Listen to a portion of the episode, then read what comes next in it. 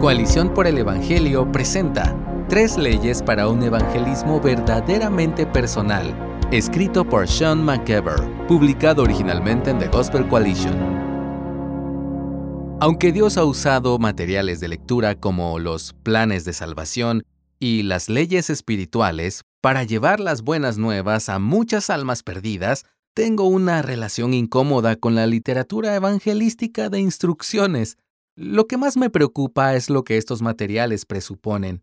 A menudo tratan de ofrecer la salvación a través de información, pero la salvación viene en cambio a través de un encuentro con nuestro Salvador Jesucristo, un encuentro entregado en su palabra por los miembros de su iglesia a través del poder del Espíritu Santo y de acuerdo con el plan del Padre. Las estrategias evangelísticas corren el riesgo de confundir las palabras de un argumento con las palabras de las personas, de la persona que proclama la palabra y de las personas de nuestro Dios Trino reveladas a través de la palabra. Cuando alguien responde al evangelismo, no está respondiendo a un argumento, sino a personas. Y esto significa que el evangelismo debe ser más que información, debe ser personal. Este es un nuevo conjunto de leyes o pautas que se pueden seguir para ayudar a que el evangelismo sea verdaderamente personal. Ley 1. Escucha. El evangelismo prospera cuando los cristianos escuchan atentamente a sus propias vidas, a las buenas nuevas de la palabra de Dios y a quienes Dios pone en nuestro camino. Los evangelistas hacen lo que ningún tratado o folleto puede hacer. Los evangelistas que se interesan por las almas de las personas escuchan atentamente. En primer lugar, escúchate a ti mismo. ¿Eres consciente de las excusas que pones respecto a tu pecado? ¿Has escuchado la vergüenza que cargas sobre ti mismo? ¿Te has detenido a reconocer las mentiras que Satanás dice a tu mente? Una vez que somos conscientes de nuestras propias fallas, debemos responder confrontándolas con las verdades de Cristo que nos liberan. Los evangelistas acuden a la palabra del Evangelio en las Escrituras. ¿Quieres ganar a tu comunidad? No salgas por la puerta. Dirígete a tu cuarto de oración y permite que la palabra de Dios te inunde de nuevo. ¿Has escuchado el Evangelio hoy?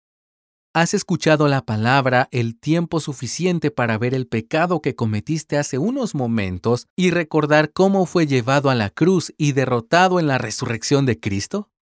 Después de escuchar el Evangelio, ¿estás preparado para oír a la persona que Dios coloca frente a ti?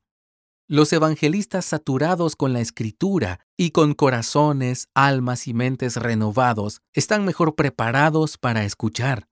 Esto es importante porque el evangelismo no es una tarea uniforme para todos. Un doctor que falla en escuchar puede recetar la misma medicina para cada síntoma y dañar a sus pacientes. Él necesitaría regresar a la escuela de medicina. Escucha con un oído atento a las palabras de la persona frente a ti y con otro oído sintonizado a la palabra de Dios, preparado para anunciar con sabiduría el mensaje de Dios de una manera que se ajuste a la situación particular de la persona. Ley 2. Anuncia.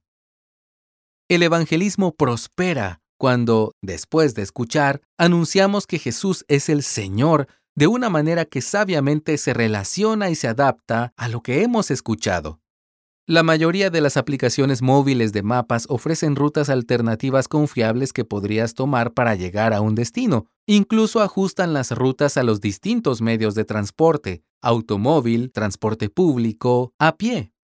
Del mismo modo, un evangelista sabio aprende muchas rutas hacia la cruz.